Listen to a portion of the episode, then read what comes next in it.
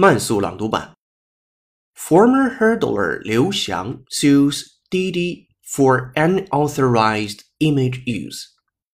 Chinese former Olympic hurdles champion Liu Xiang has filed a lawsuit against online ride-hailing service provider Didi for using his image without authorization in online ads. A Beijing court said Friday. The Haidian District People's Court has accepted the case. In the indictment, Liu said the company released news of Liu's retirement and six images of him through its official microblog account in April 2015.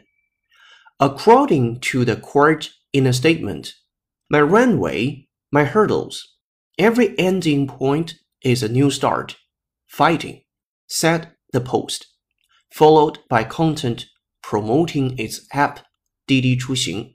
Liu said the company violated his rights of publicity for commercial use and misled the public to believe Liu had been hired as the company's brand spokesman or had cooperated with the company.